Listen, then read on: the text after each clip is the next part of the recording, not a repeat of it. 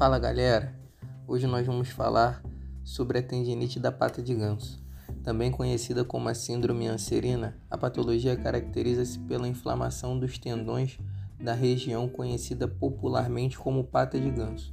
Localizada no joelho, é formada por três músculos: sartório, grácil e semitendinoso. Essa inflamação pode decorrer de lesões de menisco, traumas, infecções, movimentos exagerados e etc.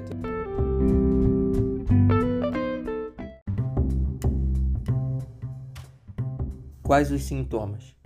O paciente pode apresentar dor na face interna do joelho, dificuldade para subir ou descer escadas, sensibilidade ao palpar a região do joelho e dor latejante ao sentar.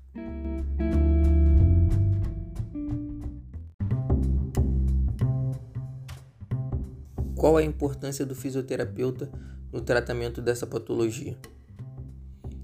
O tratamento consiste em uma avaliação postural completa, buscando a correção das alterações, trabalhando a força e o alongamento de maneira mais assertiva. Deve agir sempre na redução do quadro álgico e na diminuição do processo inflamatório, pois além de ter o objetivo de tratar a origem da dor, a gente consegue diminuir o estresse mecânico e a sobrecarga que pode estar desencadeando o processo lesivo.